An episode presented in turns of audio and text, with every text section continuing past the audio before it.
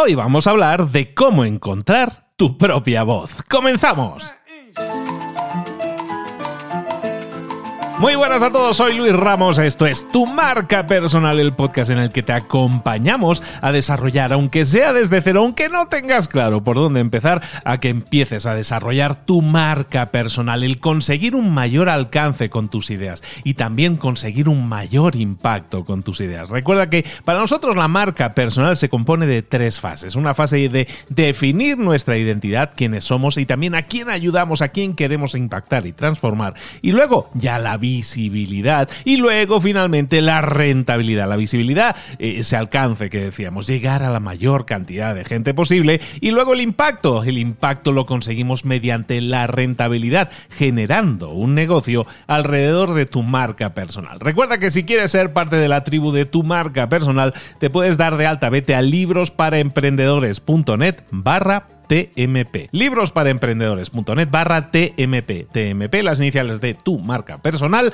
y ahí te das de alta. Vas a entrar en la lista de correo, vas a recibir correos todas las semanas con información, vas a eh, recibir una invitación para entrar a formar parte de nuestro Telegram y de así no perderte ni una noticia y ser parte de una comunidad de miles de personas en la que hablamos de marca personal. Hoy vamos a hablar, pues yo creo uno de los grandes temas, una de las grandes preguntas que siempre hay de fondo a veces implícita, a veces explícita, que es la de encontrar tu propia voz. ¿Qué es encontrar? O bueno, ¿qué es tu propia voz? ¿no? Evidentemente no se trata de buscar ese sonido, lo que genera el sonido en tu garganta, aunque en algunos casos pudiera ser que así fuera, pero se trata de encontrar ese tono, esa forma de comunicar y también qué comunicar. Y no solo eso, a quién, ¿no? Y de todo eso vamos a hablar hoy, de cómo encontrar tu propia voz y te propongo un esquema de cuatro pasos para que empieces a trabajar eso. Lo primero, ¿cuál es nuestro objetivo con todo esto al encontrar nuestra propia voz? Es que tenemos el afán de compartir. Si tú estás escuchando esto y quieres desarrollar tu marca personal, seguramente es porque tienes ese afán, esas ganas de compartir con los demás ese conocimiento, esa experiencia, todo eso que tú tienes. Y, el tema aquí, el objetivo, es que nos sintamos cómodos compartiéndolo, para que así podamos conectar con la gente. Ojo con esto, encontrar nuestra propia voz no significa decir tengo que inventarme una temática que le gusta a la gente. No, no, se trata de algo que ya tienes dentro y que quieres compartir. Pero sobre todo es que te sientas cómodo o cómoda compartiéndolo, para que así se genere esa conexión. Bueno, ¿cómo definimos nuestra propia voz? Vamos a empezar por ahí. Mira, lo primero es que desde el inicio, desde que nacemos, desde que somos pequeños, usamos nuestra voz Usamos nuestra voz para pedir cosas, usamos nuestra voz para preguntar, usamos nuestra voz para decir, para hablar. Cuando somos niños hablamos sin filtro. En cambio, cuando nos hacemos adultos, ¿qué sucede?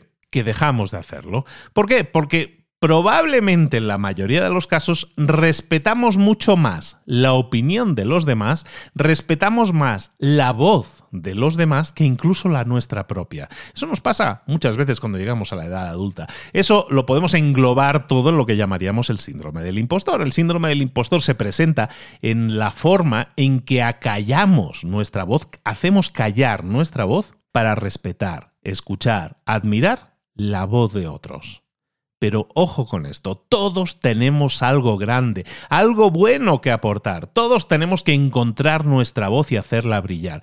Claro, ahí el tema es ¿Cómo lo hacemos? Bueno, vamos a hablar de lo primero. Antes de empezar con esos cuatro pasos que te decía, vamos a empezar con lo primero. Primero tienes que reconocer que tienes esa voz. Reconocer que a lo mejor esa voz la has tenido acallada, pero ¿verdad que tienes tienes cerebro, ¿verdad que piensas? Tienes entidad propia en ese sentido, ¿verdad que tienes experiencias y tienes ideas y cosas que quisieras compartir? ¿Verdad que tienes boca para hablar? ¿Verdad que hay una serie de temas que te mueven y te apasionan? Bueno, pues todo eso significa que ya tienes una voz. A lo mejor la tenemos calladita, la tenemos apartada, la tenemos acallada, y, pero la tenemos. Y eso es lo más importante. Entonces tienes que entender que tu voz tiene poder. Tu voz tiene poder desde el principio, desde el momento en que tú tienes inquietudes y necesidad de compartir tus temáticas con otro, de compartir tus ideas, tus experiencias con otras personas. No necesitas un título para tener tu propia voz. No necesitas estudiar una carrera para tener tu propia voz.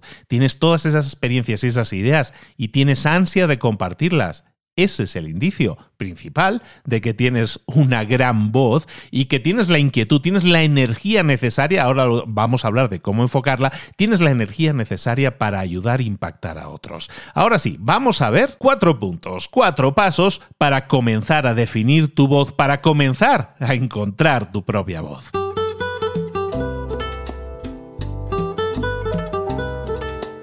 El primer punto de los cuatro que vamos a ver es identificar tu temática, de qué quieres hablar. Y esto es sumamente importante. ¿Por qué? Porque mucha gente se empieza a dar vueltas, a la idea, quiero definir mi propia voz, voy a buscar algo que a la gente le guste escuchar. Entonces lo que hacen es buscar lo que la gente quiere escuchar, no lo que ellos quieren compartir. Muchas veces lo he comentado y lo comento mucho con mis alumnos de marca personal también, que lo que nosotros tenemos que buscar es algo que nos apasione, que nos mueva, que nos conecte por dentro y que tengamos ganas de, transmitir esa conexión hacia afuera. Algo que nosotros haríamos aunque no hubiera un negocio alrededor de eso, aunque no ganáramos dinero con ello, algo que nos apasione de verdad. Entonces, lo primero, cuando busques identificar tu temática, es no busques aquello que la gente quiere escuchar, sino lo que tú quieres compartir. ¿Qué es eso que te conecta? ¿Qué es eso que te mueve? Y ojo a esto, mucha gente tiende cuando dice yo quiero comenzar a transmitir, ayudar a otras personas y ellos lo hacen a partir de su historia. Hay mucha gente que tiene una historia de impacto, que ha superado eh, muchas vicisitudes, muchos obstáculos en la vida y eso le ha permitido prosperar, llegar a un siguiente punto, a un siguiente nivel.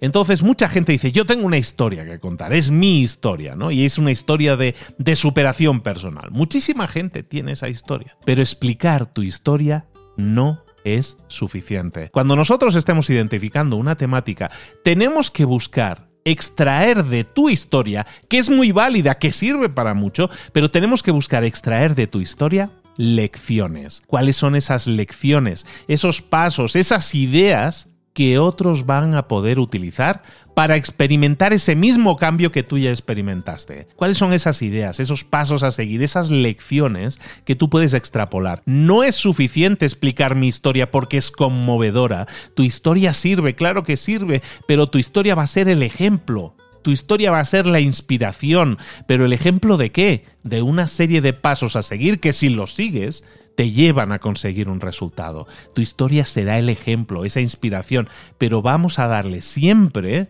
en nuestras charlas, en nuestros contenidos, en nuestro discurso, siempre un siguiente paso, siempre una siguiente acción. Tenemos que buscar extraer de nuestra historia esas lecciones que ellos, los, los oyentes, el destinatario de nuestro mensaje, pueda experimentar, pueda utilizar y así también cambiar. Siempre tenemos que pensar, hay mucha gente, yo que sé, hay una madre soltera que lo tuvo muy difícil y consiguió salir adelante, perfecto, eso es una gran historia de superación, pero ¿cuáles son los pasos a seguir para que alguien que escuche tu historia de, superación sepa que ellos también lo pueden hacer, que ellos también lo pueden conseguir? ¿Cuál es el siguiente paso? Hay muchísima gente hoy en día y en las redes sociales más, y hay muchos ejemplos que no hace falta decir nombres, de personas que son excelentes generadores de ilusión generan ruido, ¿no? Generan motivadores, ¿no? Son grandes motivadores en las redes sociales y, y, hacen mucho ruido. Pero,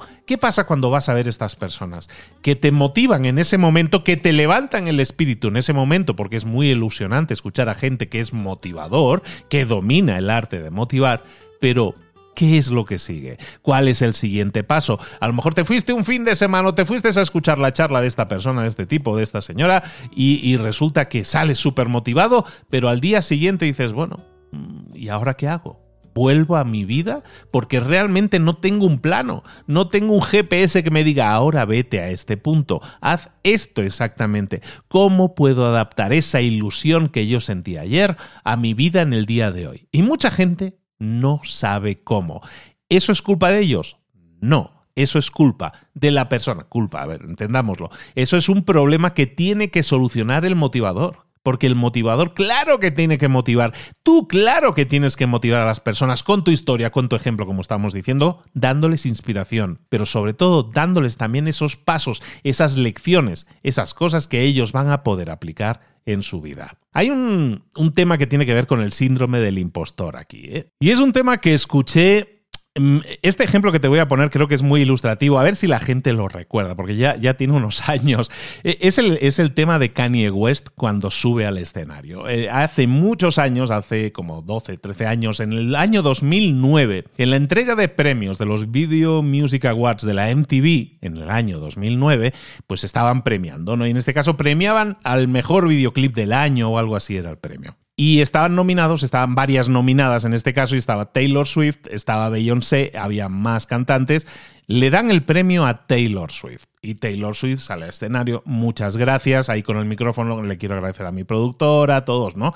Le agradece todo eso. Y de repente del público, se levanta Kanye West, para quien no lo sepa, es un rapero muy conocido en Estados Unidos, se levanta Kanye West, sube al escenario, le quita el micrófono a la pobre de Taylor Swift que no sabía dónde meterse, Kanye West pilla el micrófono y empieza a decir, Taylor Swift, mm, no, no te lo tomes a mal, no va nada en contra de ti, pero creo que el mejor vídeo sin duda es el de Beyoncé, debería haber ganado el vídeo Beyoncé, el vídeo del año el mejor es Beyoncé, hay que, yo creo que esto de los premios, bueno, empieza a rajar en contra, no tanto de Taylor Swift, sino sobre todo de que el premio se lo deberían haber dado a quien él creía que se lo deberían haber dado. Esto me lleva a pensar, este ejemplo se lo escuchaba a alguien que decía, ¿quién es tu Kanye? ¿Quién es tu Kanye West? ¿Por qué te pongo este ejemplo? Porque nosotros muchas veces en nuestra vida tenemos a alguien, tenemos a esa voz que se pone delante de nosotros para acallarnos,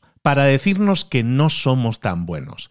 Que igual que Kanye West se sube al escenario para decirle a Taylor Swift, mm, no, tu vídeo no era tan bueno, era mejor el de Beyoncé, siempre en todos, en todos los casos en nuestras vidas, también hay un Kanye West. También hay esa voz que se pone delante de la nuestra. Alguien que nos juzga, que nos dice que a lo mejor no somos tan buenos, que no deberíamos probar a hacer eso porque ¿y si fracasamos? ¿Quién es la persona que te juzga a ti? ¿Quién es tu Kanye West? ¿Quién es eh, esa persona que te dice que a lo mejor no deberías arriesgarte? Quizás son tus padres, quizás es tu familia, quizás es tu abuela, quizás es tu pareja, o quizás incluso puede ser que seas tú mismo o tú misma. ¿Qué sucedería si nosotros detectáramos quién es nuestro Kanye West? ¿Quién es nuestro Kanye? ¿Quién es esa persona que nos está diciendo que, que a lo mejor no deberíamos subirnos al escenario, que a lo mejor no deberíamos exponernos públicamente, que a lo mejor no deberíamos definir nuestra propia voz? ¿Quién es? Quién es tu Kanye. Probablemente en la mayoría de los casos hay un entorno familiar que nos pretende dar seguridad y para hacerlo nos quita riesgos. Está diciendo no te arriesgues. ¿Para qué vas a salir a un escenario? ¿Para qué vas a hablar? ¿Y tú quién eres para hacer eso? ¿Quién te va a escuchar a ti? ¿Quién te envía esos mensajes? A lo mejor es tu entorno familiar, a lo mejor es tu entorno eh, cercano de amigos, o a lo mejor eres tú. Si es así, entonces tenemos que aprender a decirle a nuestro Kanye interior o exterior que lo que te están diciendo en ese momento no te sirve, no te ayuda, no te suma. Y tenemos que aprender a decirlo en voz alta y públicamente. Te agradezco tu opinión, pero no la comparto. Es más, no me sirve, no me ayuda, no me suma y por lo tanto no la voy a tener en cuenta. No te lo tomes a mal, no es nada personal contra ti o no es nada personal contra mí. Pero yo quiero hacer esto, siento que quiero hacer esto y lo que tú me dices no me sirve, no me ayuda, no me suma. ¿Quién es? Tu Kanye.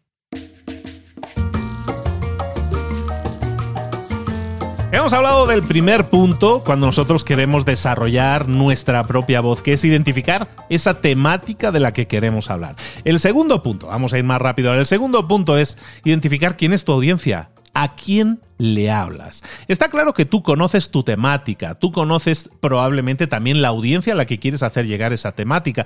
Eh, eras esa madre soltera que ha salido adelante o una mujer a lo mejor que, perdió, eh, que tuvo varias pérdidas, ¿no? En este caso de, de embarazos, que perdió varios embarazos, pero que se recompuso y volvió a salir adelante. Si esa es tu temática, entonces, ¿cuál va a ser tu audiencia? Pues tu audiencia van a ser personas que a lo mejor han sufrido lo mismo, han sufrido a lo mejor pérdidas de embarazo, es un ejemplo, ¿eh? Eh, han sufrido a lo mejor esas pérdidas de embarazo, pero a lo mejor no han sabido salir adelante y se han quedado metidas ahí en un agujero de dolor, de, de sufrimiento personal. Tú lo conoces perfectamente, conoces la temática, la has vivido, tienes experiencia propia incluso en eso y conoces a tu audiencia, conoces la sensación, los sentimientos que atraviesan por esas cabezas ahora mismo, conoces su necesidad, conoces el problema que ellos necesitan o ellas, en este ejemplo, que necesitan solucionar. También conoces el resultado que esas personas quieren generar.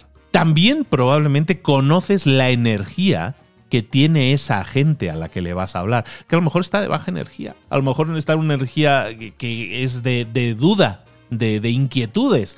¿Tú conoces todo eso de tu audiencia? Tienes que preguntarte en este segundo paso quién es tu audiencia, cuáles son esos problemas, esas temáticas, esas soluciones que necesitan y no tienen, y también la energía que tienen. Y también, incluso dentro de, tu discurso, puede haber eh, eh, enfoques diferentes, lenguajes diferentes dependiendo a quién le hables. Si tú a lo mejor es una persona que quiere encontrar su propia voz ayudando a otras personas a lanzar su propia empresa en línea, por ejemplo, a lo mejor tú vas a dar un discurso y lo vas a dar o un discurso o una entrevista o vas a crear un contenido en tus redes sociales ¿Cuál es tu público? Pues a lo mejor si tu público fueran emprendedores, gente que ya inició su negocio, a lo mejor tu lenguaje va a ser uno. Y, las problemáticas a esas personas van a ser unas muy concretas las que van a tener.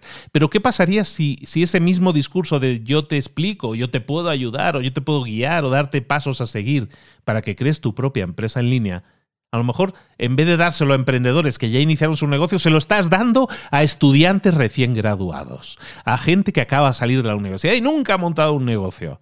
La energía de esa persona es diferente. Las preguntas de esas personas son diferentes. Las dudas de esas personas son diferentes. Y aunque tu enfoque es yo ayudo a personas a lanzar su negocio online, a lo mejor si ya son emprendedores que ya tienen un negocio funcionando, tu discurso va a ser diferente de si son estudiantes recién graduados que todavía no han iniciado nada.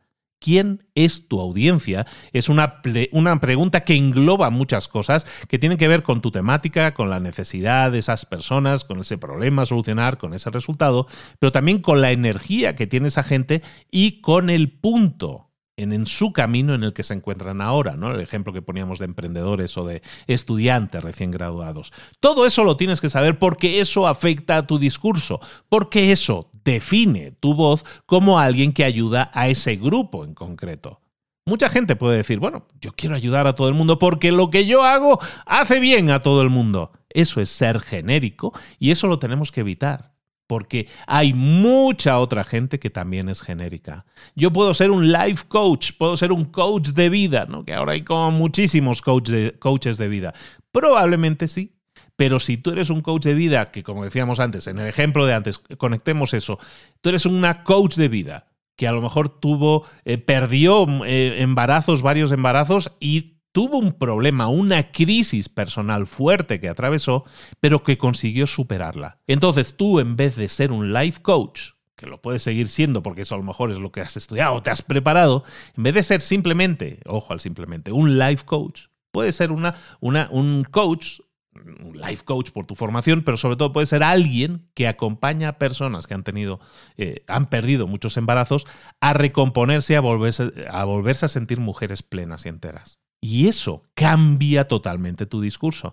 En vez de decir yo soy un life coach y mi discurso, mi voz, gira alrededor de todo lo que he estudiado, todo lo que sé, todo lo que me he preparado, que eso es currículum, pero no es voz, no es una marca propia.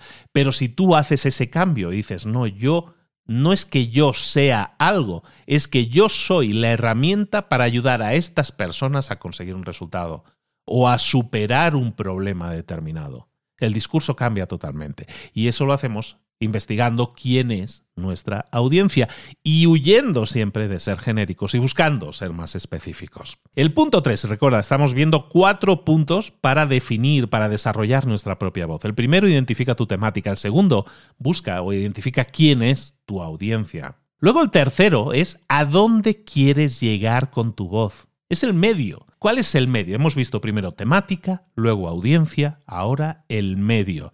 El medio eh, que tú vas a utilizar tiene todo que ver también con el estilo que vas a utilizar comunicativo. Y ese medio puede ser el, el prepararme para una entrevista de trabajo y el medio va a ser una entrevista en vivo. A lo mejor el medio que voy a utilizar va a ser un vídeo que voy a publicar en YouTube. A lo mejor el medio que voy a utilizar es una charla, discurso que voy a dar grupal en una asociación de madres, por ejemplo.